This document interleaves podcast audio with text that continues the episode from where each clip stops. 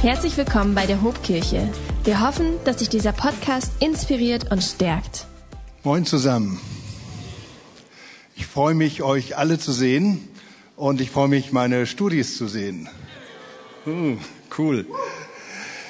Ähm, wir haben eine neue Predigtserie, die heißt äh, Who is Who in der Bibel. Äh, nach dem letzten Gottesdienst wurde ich von älteren Geschwistern angesprochen, Uli, kannst du das mal übersetzen, was das heißt, Who is Who in der Bibel? Muss ich das hier auch übersetzen? Nee, ja? wer ist wer in der Bibel? Okay, ähm, ich mag diese Serien, Who is Who in der Bibel, sehr, sehr gerne, weil die uns in die Bibeltexte hineinführen. Es ist wichtig, dass wir Themen behandeln in der Gemeinde, aber sehr entscheidend ist, dass wir Bibeltexte behandeln und sie auslegen, sie kennenlernen und uns damit vertraut machen und dann zu gucken, was haben diese Texte damals für eine Bedeutung gehabt, was haben sie Menschen zu sagen gehabt, dann aktualisieren wir sie in unsere Zeit und gucken, was haben diese alten Texte uns zu sagen und das ist eine ganze, ganze, ganze Menge. Und als ich so überlegt habe, who is who in der Bibel, was nehme ich denn da für eine Person, da ist bei mir manchmal so, macht es irgendwie so plopp, also es hört sich nicht so an, aber es fühlt sich so an, äh, plopp. Und dann war Elia im Herzen. Und dann ist es bei mir auch manchmal so, der erste Gedanke ist der richtige Gedanke, aber der Gedanke wird dann wochenlang angefochten. Also dann gibt es schon mal schlaflose Nächte und dann kommen Gedanken, ach, sollst du jetzt wirklich über Elia, der hat doch äh, so auch so schlimme Sachen gemacht, ach du Schande, was hast du dich hier nur eingelassen? Aber es war dann Elia und es blieb Elia. Und äh, wir können nachlesen die äh, Texte, wenn ihr das zu Hause machen wollt. Ich empfehle das in 1 Könige 17 bis 19 und Kapitel 21 und in 2 Könige Kapitel 1 und 2. Da sind die, finden wir die Elia-Erzählung im Alten Testament. Und wir wollen uns heute dem Thema nähern in drei Hauptpunkten. Der erste, wir schauen uns Elia im Neuen Testament an. Der zweite, wir schauen uns Elia im Alten Testament an. Und der dritte Hauptpunkt, wir gucken mal, was wir aus dem Leben und Dienst und Wirken Elias für unser Leben so vielleicht rausziehen können. Ich zäume also das Pferd sozusagen ein bisschen von hinten auf und ich lege einen Text aus dem Jakobusbrief, aus dem fünften Kapitel der Predigt zugrunde. Dazu bitte ich euch noch einmal kurz aufzustehen. Elia war ein schwacher Mensch, wie wir. Und er betete ein Gebet, dass es nicht regnen sollte, und es regnete nicht auf Erden drei Jahre und sechs Monate. Und er betete abermals, und der Himmel gab Regen, und die Erde brachte ihre Frucht. Amen. Wir nehmen wieder Platz. Warum wird im Neuen Testament der Bibel, also im zweiten Teil der Bibel, so viel von Elia gesprochen, in den Evangelien, bei Jesus, bei Paulus im Römerbrief, im Jakobusbrief, in der Johannesoffenbarung möglicherweise. Denn der hat doch schon fast tausend Jahre vor der Zeit Jesu gelebt. Warum war zur Zeit von Jesus, so können wir das im Neuen Testament sehen, der Prophet Elia so gegenwärtig? Ich denke, das liegt an einer Prophezeiung, die der letzte Schriftprophet des Alten Testamentes, Maleachi, im vierten Jahrhundert vor Christus gemacht hat. Wir lesen in Maleachi 3, Vers 23, da sagt der etwas über den Elia aus, obwohl der ja schon ja, 500 Jahre vielleicht gestorben war oder nicht mehr auf dieser Erde war. Da heißt es bei Malachi, siehe, ich will euch senden, den Propheten Elia, ehe der große und schreckliche Tag des Herrn kommt. Der soll das Herz der Väter bekehren zu den Kindern und das Herz der Kinder zu ihren Vätern. Zur Zeit von Jesus und auch der ersten Christenheit herrschte in Israel eine große Erwartung. Es war eine Zeit des Umbruchs, eine Zeit der Repression, eine Zeit, in der man in Israel nichts mehr von sich selber erwarten konnte. jemals mit diesen schwierigen politischen, wirtschaftlichen Verhältnissen fertig zu werden. Und man hatte eine Erwartung, der König Gottes, der Messias Gottes, der wird kommen und wird seine Herrschaft irgendwann aufrichten. Ganz lebendig war diese Erwartung. Bevor aber das Königreich Gottes kommen sollte, hatte Malachi gesagt, vorher wird Elia kommen. Und jetzt kann man sich gut vorstellen, dass die Menschen damals in Israel, dass sie Ausschau gehalten haben. Wann kommt Elia? Woran werden wir Elia erkennen? Wie wird er aussehen? Was wird er verkündigen? Als dann Johannes der Täufer in der Wüste am Jordan auftrat und die Menschen zur Umkehr zu Gott gerufen hat, da sagten viele, bist du der Elia, der kommen soll? Johannes der Täufer hat das abgelehnt und hat gesagt, ich bin's nicht. Aber Jesus hat dem Täufer das Zeugnis ausgestellt und hat gesagt, er ist es, von dem Maleachi geredet hat, der kommen soll, bevor der König Gottes kommt. Jesus selber hat dann in den Evangelien auch mal Erzählungen aus dem Leben Elias als Predigtbeispiel genommen bei der Verklärung Jesu auf dem Verklärungsberg, da wird berichtet, dass neben Jesus plötzlich zwei Gestalten aus dem Alten Testament auftauchten, und zwar Mose und Elia, und dass die drei sich miteinander unterhalten haben. Als später Jesus gekreuzigt wird und am Kreuz ausruft, mein Gott, mein Gott, warum hast du mich verlassen? Eli, Eli, lema sabachthani, da denken die Leute, er ruft den Elia. So sehr war Elia gegenwärtig im Bewusstsein der Leute. Auch bei Paulus schlägt sich das nieder im Römerbrief, ähm, im Jakobusbrief, wie wir gelesen haben. Und in der Johannesoffenbarung ist von zwei Zeugen, die in der letzten Zeit auftreten, die Rede. Und die Bibellehrer vermuten, dass diese zwei Zeugen, die am Ende der Zeit auftreten, und die Menschen zu Gott rufen, dass das Mose und Elia sind. Denn es gibt drei Gestalten im Alten Testament der Bibel, die haben einen Tod, der irgendwie ein bisschen anders ist als bei uns normalen Menschen. Also Henoch wurde mitten aus dem Leben hinweggerissen und ging direkt zu Gott, so berichtet die Schrift. Mose wurde von Gott selbst begraben und niemand weiß, wo sein Grab ist. Und Elia fuhr im feurigen Wagen zu Gott auf. Da kommen wir später noch drauf. Also im Alten im Neuen Testament wird äh, Elia sehr, sehr stark rezipiert, sehr oft erwähnt. Aber kommen wir jetzt mal zu den Elia-Erzählungen im Alten Testament. Was war das für eine Zeit? Wir gehen zurück ins neunte Jahrhundert vor Christus. Israel war schon geteilt in zwei Reiche das Nordreich und das Südreich. Nach König Salomo hat sich das Reich geteilt unter seinen Nachfolgern. Und das Nordreich hatte zehn Stämme, das Südreich hatte zwei Stämme. Und die Könige im Nordreich, denen stellt die Bibel selbst ein schlechtes Zeugnis aus. Also wird gesagt, es waren Könige, die dem Herrn nicht folgten, die sich mit anderen Göttern einließen, die waren alle schlecht.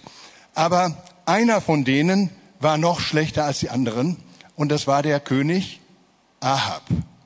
Denn der hatte, vielleicht aus klugen politischen Gründen, eine Frau geheiratet aus einer anderen Kultur, von einer anderen Religion und eine Frau, die als gierig, als einfach schlecht und böse bezeichnet wird, die heißt Isabel.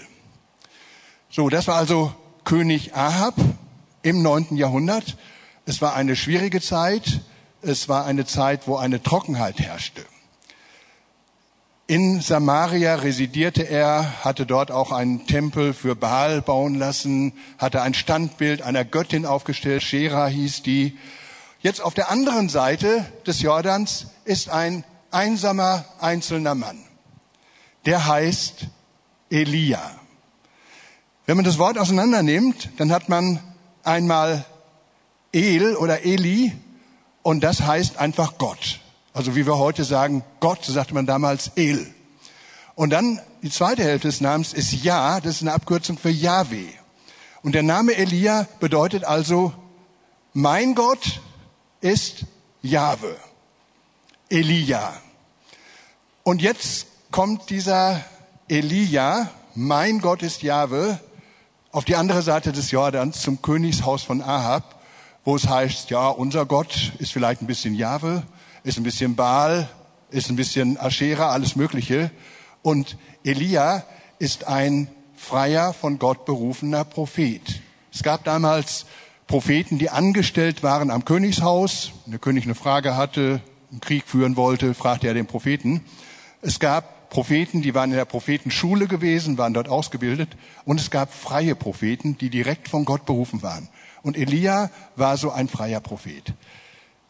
Elia tigert also hin zu König Ahab, guckt den einmal in die Augen und sagt, Ahab, es wird so lange nicht regnen im Land, bis mein Wort kommt und es wieder regnen wird. Schlimm. Also eine Dürre, eine Trockenheit, drei Jahre ohne Regen in dieser Gegend. Das heißt Trockenheit, keine Ernte, Hungersnot, große Probleme. Sowas durfte man normalerweise einem König nicht so einfach sagen. Im Altertum, heute dürfen wir ja alles sozusagen kritisieren, auch unsere Regierung kritisieren, ist auch gut so, aber damals war das undenkbar. Also Elia bringt seine Botschaft und macht sich sofort auf die Socken, geht wieder über den Jordan zurück auf die andere Seite. Und da ist ein Bach, der in den Jordan fließt. Der heißt Krit oder Kerit in einer anderen Übersetzung. Und da verbirgt der Elia sich, denn es regnet nicht mehr. Die Trockenheit kommt. Die Probleme im Land fangen an. Elia kann da an diesem Bach Krit noch eine Zeit lang Wasser trinken und bekommt von Raben morgens und abends Essen gebracht. Elia ist also ein Mann, der nicht nur entschieden für die Sache Gottes eintritt, sondern er ist auch ein Mann, der immer wieder in seinem Leben Wunder Gottes erlebt, durch Hilfe Gottes erlebt. Eine Zeit lang führt der Bachkrieg Krieg noch Wasser. Als der versucht, versiegt, macht sich Elia auf den Weg nach Norden, nach Zarpat. Das liegt an der Mittelmeerküste, außerhalb der Reichweite von König Ahab. Dort trifft Elia auf eine Frau, deren Mann verstorben ist, eine Witwe, die hat ein Kind, einen jungen Sohn. Und Elia bittet die Frau, gib mir doch zu trinken. Und die Frau sagt, ja, guck mal, Elia, was wir hier haben. Ich habe hier noch einen äh, Topf, da ist ein bisschen Mehl drin. Und ich habe hier noch einen Krug, da ist ein bisschen Öl drin. Und wenn das alle ist, dann müssen wir sterben. Das ist das Letzte, was wir haben. Es reicht noch für eine Mahlzeit. Und Elia sagt, mach mal ein schönes Essen für uns daraus. Das Mehl im Topf wird nicht aufhören und das Öl im Krug wird nicht versiegen, bis es regnen wird. Elia, ein Mann, der Gottes Wunder erlebt. Es geht eine Zeit lang ganz gut und dann stirbt der Sohn der Witwe. Katastrophe im Altertum, Witwe zu sein und dann auch noch den Sohn zu verlieren, der die Familie oder die Frau ernähren konnte, Katastrophe. Die Frau ist sauer und sagt, das haben wir jetzt davon, dass wir dich aufgenommen haben. Jetzt stirbt auch noch mein Sohn. Und Elia ist ein Mann des Gebetes, ein Mann des Glaubens. Und er legt sich dreimal auf dieses tote Kind drauf und das Kind wird zum Leben erweckt. Die Frau ist davon so berührt, dass sie letztendlich zum Glauben findet an den Gott Israels. Viele Tage ziehen ins Land, sagt uns die Heilige Schrift. Dann spricht Gott erneut zu Elia und sagt, Elia, jetzt mach dich nochmal auf dem Weg zu Ahab. Oh, Panik ist angesagt. Also jetzt zum König zu gehen, das ist normalerweise wirklich äh, rübe ab, mal ganz salopp gesagt. Aber Elia hat gelernt, Gott zu vertrauen, Gott gehorsam zu sein. Er macht sich auf den Weg und trifft tatsächlich auf König Ahab. Ahab sagt, Elia, dass es uns so schlecht hier geht im Land, das ist alleine deine Schuld. Du hast gesagt, es wird nicht regnen. Elia, mutig wie er da ist, kehrt den Spieß um und sagt, nein, nein, das ist nicht meine Schuld, das ist deine und eure Schuld, weil ihr euch von Gott abgewendet habt. So, sie diskutieren eine Weile und Elia schlägt vor, lass uns doch mal so einen Opferwettstreit machen. Wir gehen auf den Berg Kamel oben rauf, da wo auch Opfer für die Götter dargebracht werden. Und da kannst du ein Tieropfer bringen und ich kann ein Tieropfer bringen. Und wessen Gott das Tieropfer entzündet und mit Feuer antwortet, das ist der wahre Gott. Richtig schöne alttestamentliche Geschichte. So, gesagt, getan. Die Baalspriester machen so einen Opferstier, legen den auf den Altar und dann beginnen sie mit ihrer Zeremonie. Sie bitten Baal, zünde doch dieses Opfer an. Die Bibel ist da sehr, geht da sehr humorvoll bis sarkastisch mit um und sagt, kein Laut, nichts passiert.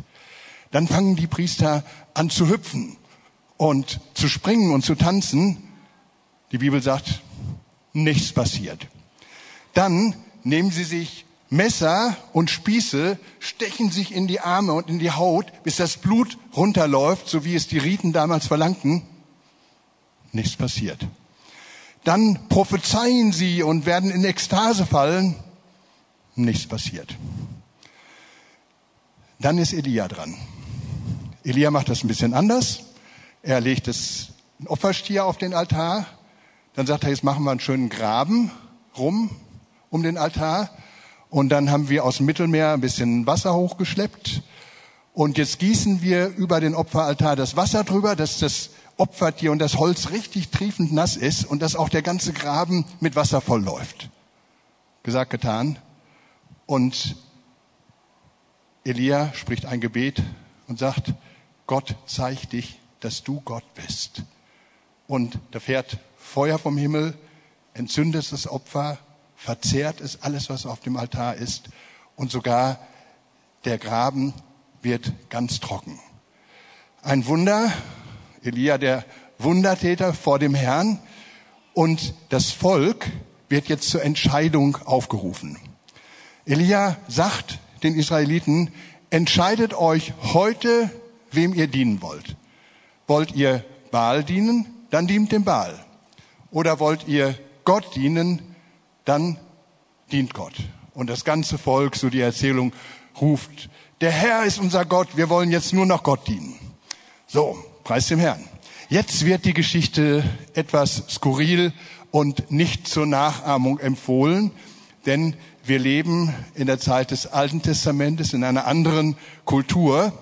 Was macht Elia?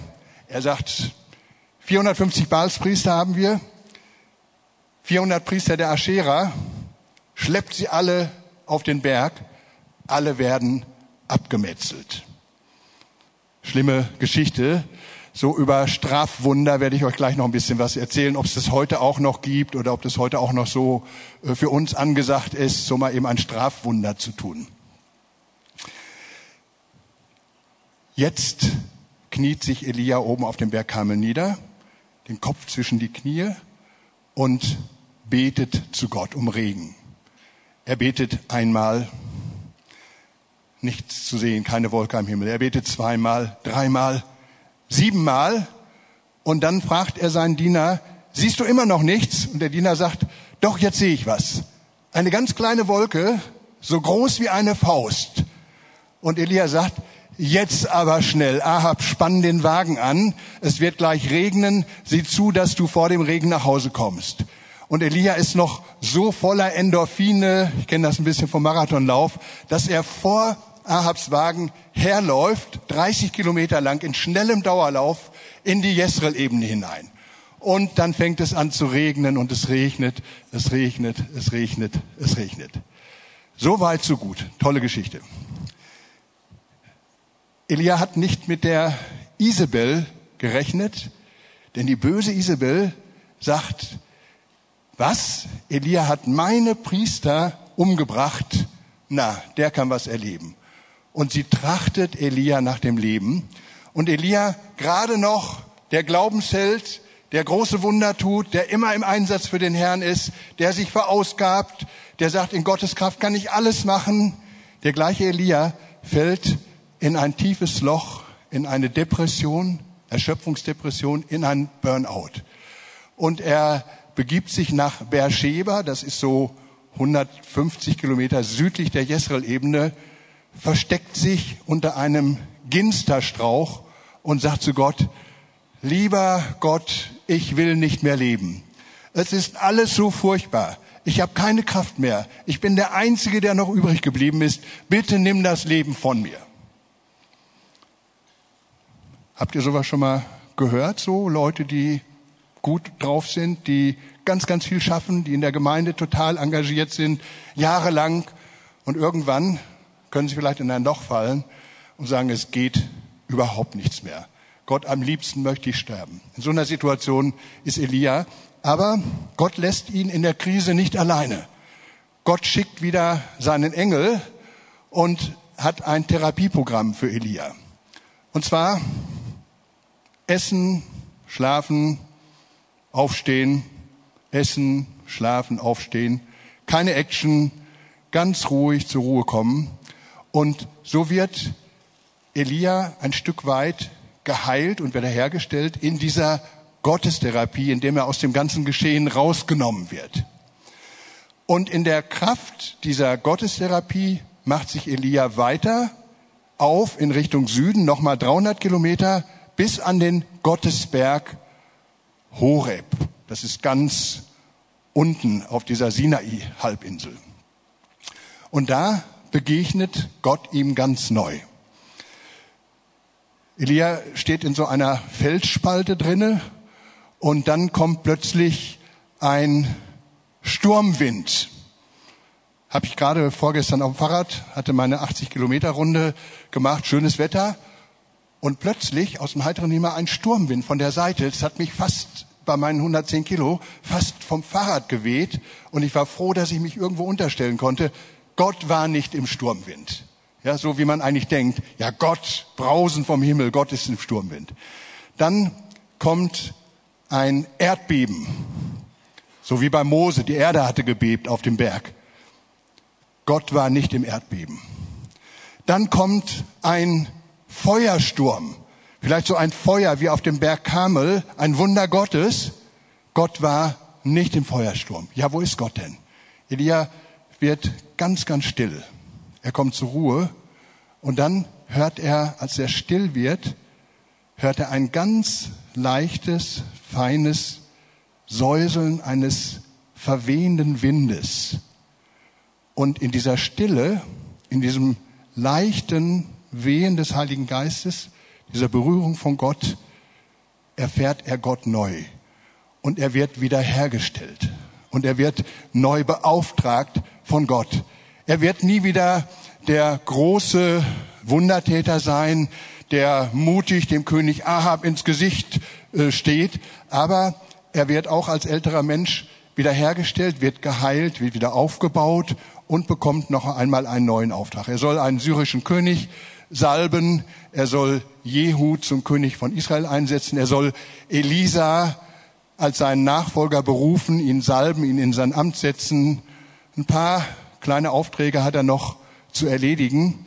Aber letztendlich am Ende seines Lebens, als jemand, der so entschieden für Gott war und ist, als jemand, der Gottes Wunder erlebt hat, auf dramatische Art und Weise, der Gottes Hilfe erfahren hat, als jemand, der in die tiefste Krise gestürzt war und langsam wieder aufgebaut wurde, aus der Krise wieder herauskam, als so jemand gab er jetzt seine Verantwortung ab er übergab sie an seinen jüngeren Schüler, an Elisa, und er war bereit dafür geworden, zu Gott zu gehen.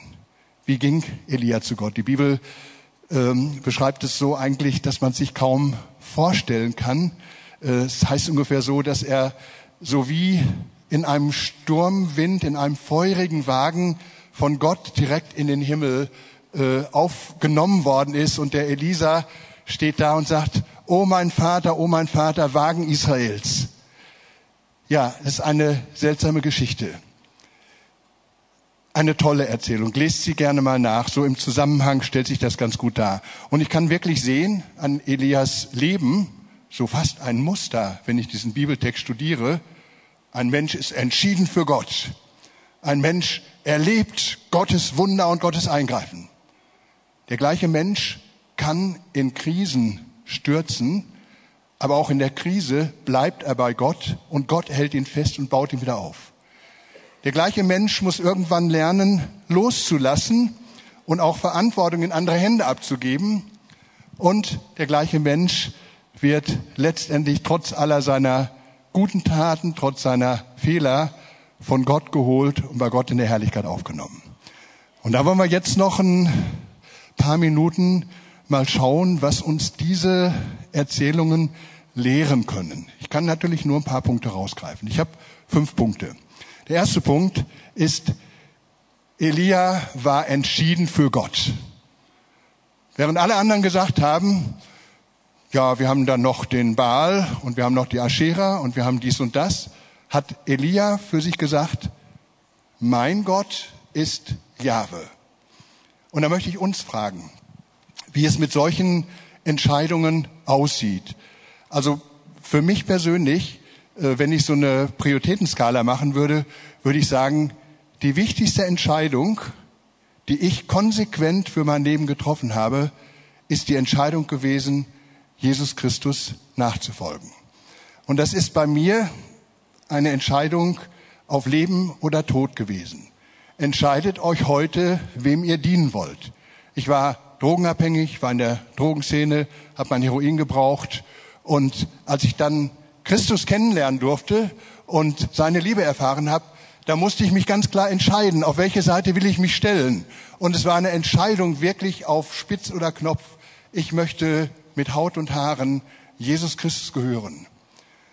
Sterbe ich, dann sterbe ich. Lebe ich, dann lebe ich. So oder so, ich gehöre dem Herrn. Und das ist eine Entscheidung, die habe ich persönlich nie bereut, weil ich weiß, Gott hat sich zuvor in Jesus für mich entschieden. Er hat mich berufen. Er hat mich angenommen. Er hat Ja zu mir gesagt. Und da konnte ich mich bei diesem guten Gott, bei diesem wundervollen, liebenden Herrn, konnte ich mich fallen lassen.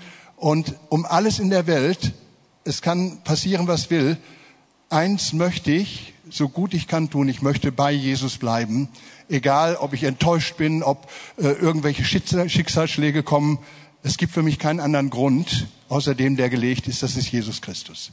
Das wäre vielleicht eine Sache, wenn du über Entschiedenheit nachdenkst. Wie sieht's aus mit deiner Entscheidung für Jesus? Das Zweite, ich habe mich auch für äh, die Gemeinde entschieden.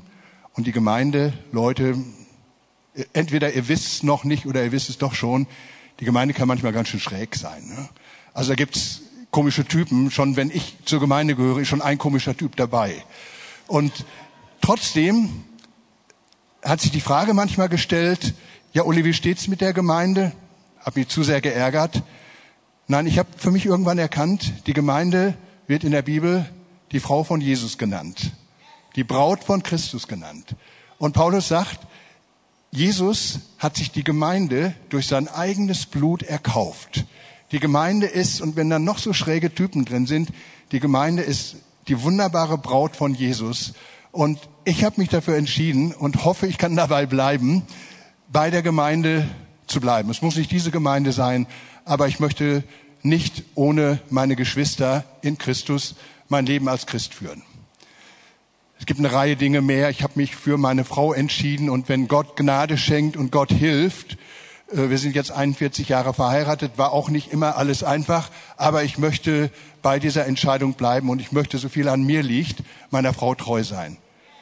Obwohl ich weiß, dass es Ehen gibt, die keinen Bestand haben und dass es auch da Wege geben muss, dass Menschen damit umgehen können und leben müssen. Aber ich habe mich dafür entschieden. Entschieden für Christus. Früher habe ich das so gemacht, äh, da gab es Autoaufkleber. Macht man das heute noch? Autoaufkleber? Ähm, also mein erster Aufkleber war, äh, wenn dein Gott tot ist, nimm doch meinen, Jesus lebt. So ein Plakat hinten auf dem Auto. Der zweite war, Atomkraft, nein, danke, in den 70er Jahren. Gotteskraft, ja, bitte. Auch nicht schlecht. Einen fand ich auch immer richtig stark. Und zwar, wenn das Auto vor dir plötzlich schlingert und führerlos ist, wurde der Fahrer zu Jesus entrückt. Auch nicht schlecht. Ne? Heute habe ich keine Aufkleber mehr auf, auf, dem Auto, aber es ist okay, kann man machen. Ähm, heute würde ich sagen, ich möchte äh, für Menschen stehen. Ich möchte mein Wort reingeben in Situationen, wo es notwendig ist. Ich möchte die Klappe halten, wo es manchmal besser ist, die Klappe zu halten. Also es gibt viele Möglichkeiten, entschieden für Jesus Christus zu leben. Ich möchte an der Seite von Jesus stehen, in viel Weisheit und viel Gnade. Also, Entschiedenheit. Das zweite, ähm, Wunder. Elia war ein Mann, der Wunder, Wunder Gottes erfahren, aber wie? Das haben wir bei Elia gesehen. Der hat äh, tolle Wunder erlebt. Also finde ich auch cool, so mal von Raben ernährt zu werden. Ähm, oder äh, zu Hause so eine Brotkiste zu haben, wo das Brot nie alle wird. Oder jetzt bei den Ölpreisen, ne? so Olivenöl, das nie versiegt. Toll. Ähm, Elia hat aber natürlich auch äh, so Wunder erlebt. Ähm, ja, die sind schon sehr krass. Also einmal sind, als er im Dienst unterwegs war, sind ähm, Leute äh, umgekommen, 50, nochmal 50, nochmal 50, weil sie seinem Wort widerstanden haben. Im Alten Testament gab es verschiedene Arten von Wundern. Wundern der Hilfe, der Heilung, der Rettung, der Befreiung, äh, der Versorgung und es gab sehr viele Strafwunder. Im Neuen Testament nehmen die Strafwunder ab. Findest du bei Jesus in den Evangelien ein Strafwunder? Bibelkenner unter euch? Gibt es da ein Strafwunder?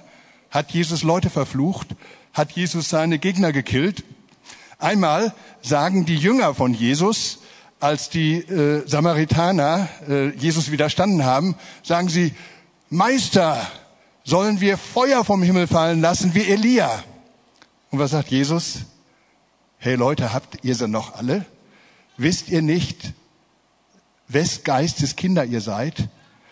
Menschen, die vom Geist Jesu erfüllt sind, die killen keine Gegner mehr. Die diffamieren auch keine Menschen. Die zerhacken auch keine Altäre. Die reißen auch keine Standbilder der Aschera nieder. Die stürmen auch keine Kapitole. Menschen, die vom Geist Jesu erfüllt sind, die sind vielleicht sogar fähig, wenn sie nach der Bergpredigt gehen, ihre Feinde zu lieben und sie zu segnen. Also, Wunder gibt's viele große, brauche ich nur in die Natur zu schauen. Ein Wunder, dass ich jeden Tag, wenn ich Rad fahre, sehe, wenn ich die Vögel äh, sehe, wenn ich die, die Tiere beobachte, wenn ich die Düfte der Natur rieche. Wunder über Wunder. Und auch Wunder, die den natürlichen Rahmen äh, überschreiten. Heilungswunder, Bewahrungswunder. Und ich möchte uns Mut machen. Hab dein Herz offen für die Wunder Gottes. Hab eine große Erwartung an Gott. Erwarte von Gott, dass er dir begegnet. Du kannst ihn nicht zwingen. Gott ist nicht verfügbar. Du kannst sonst was machen. Also Gott ist trotzdem souverän. Aber habe eine Erwartung an Gott und traue ihm Großes zu. Wunder Gottes erfahren, aber wie? Dann haben wir einen äh, dritten Punkt, den wir lernen können, und zwar in der Krise Gott neu begegnen und neu beauftragt werden. Ich will da nicht zu lange drauf eingehen. Ich kann euch nur sagen, wenn ich anfangen würde, ein Buch zu schreiben über meine Krisen, 50 Jahre bin ich jetzt mit dem Herrn unterwegs, und was für Krisen das waren und wie Gott mich in der Krise gehalten hat und wie er mir seine Therapie gegeben hat, und wie er mich wieder aufgebaut hat, wieder hergestellt hat, nicht verworfen hat, sondern neu beauftragt hat und neu gesalbt hat, da könnte ich ein Buch schreiben, das hätte mindestens tausend Seiten. In Krisen Gott neu begegnen und neu beauftragt werden. Das Einzige, was wir eigentlich machen sollten, meiner Meinung nach, ist, dass wir, egal wie es uns geht, bei Jesus bleiben, dass wir unser Vertrauen in Jesus Christus nicht wegwerfen, dass wir an ihm festhalten. Und Krisenzeiten im Nachhinein sind Segenszeiten. Das hätte ich in meinen Krisen nicht gerne von jemandem gehört. Ach, Uli, ist eine Segenszeit. Absolut nicht. Aber im Nachhinein kann ich sagen, in der Krise hat Gott mein Herz zerbrochen, weil es wichtig war. Und er ist mir neu begegnet in einer Weise, wie ich ihn vorher nicht kannte. Und er hat mich wieder aufgebaut. Krisenzeiten können Segenszeiten sein. Das sehen wir im Leben von Elia Gott hat ihn nicht verworfen, Gott hat ihn geformt, Gott hat ihn neu beauftragt und gesegnet. Das vierte, was wir von Elisa vielleicht lernen können, ist, dass wir Verantwortung weitergeben. Ist vielleicht für euch junge Leute, ihr steht noch davor, Verantwortung zu übernehmen. Äh, bei mir ist es manchmal schon so, ähm, mit 67 Jahren, also nächstes äh, Jahr ist äh, Kirchenvorstandswahl und dann überlege ich mir schon hart, äh, ist es mal Zeit, die Verantwortung an jüngere Leute weiterzugeben ja, äh, dann denke ich manchmal, ah, Uli, wenn du nicht mehr im Kirchenvorstand bist, wo soll das hinführen? Also, ne, ihr kennt mich und versteht mich. Ähm, nee, loslassen und Gott zutrauen, dass er für seine Leute sorgt und für seine Gemeinde äh, sorgt.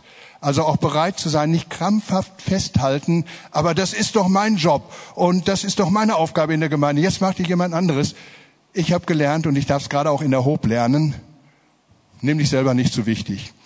Nimm andere Leute nicht zu wichtig. Bleib schön locker. Ne? Gott wird dich schon führen, wird dich segnen, er hat das Richtige für dich. Damit komme ich persönlich ganz gut durch. Und das Letzte ist, ähm, dass wir von Elia lernen können, dass äh, es eine Hoffnung auf Auferstehung und ein Leben nach dem Tod bei Gott gibt.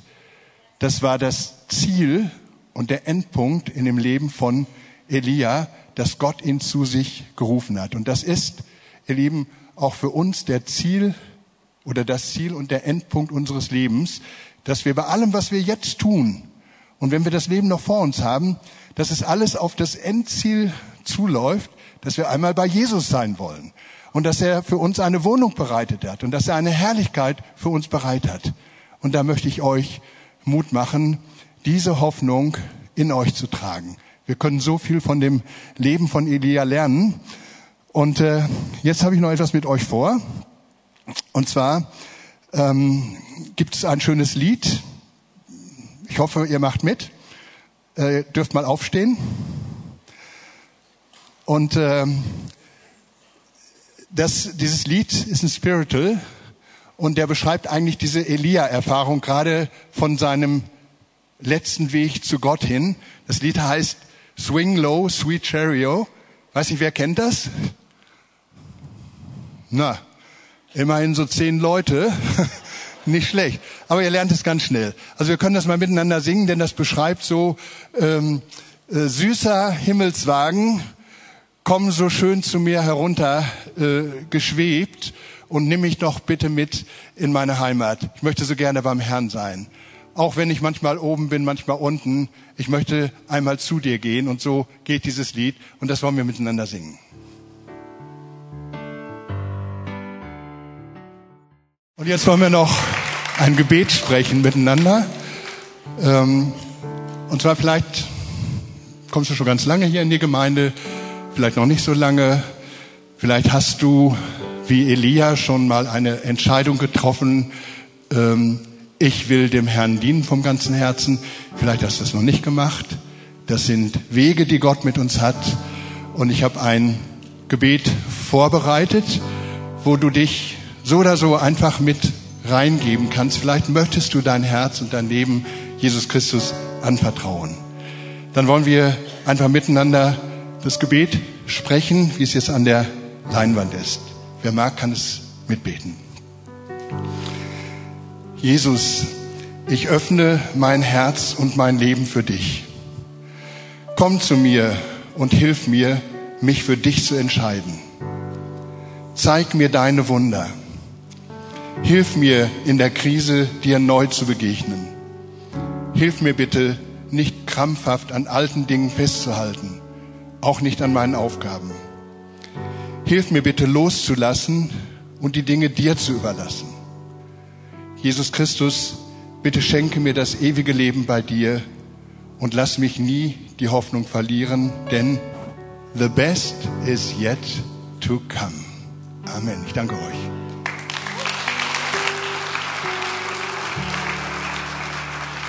Der Herr segne dich und behüte dich. Der Herr lasse sein Angesicht leuchten über dir und sei dir gnädig. Und der Herr erhebe sein Angesicht auf dich und gebe dir seinen guten Frieden. Amen.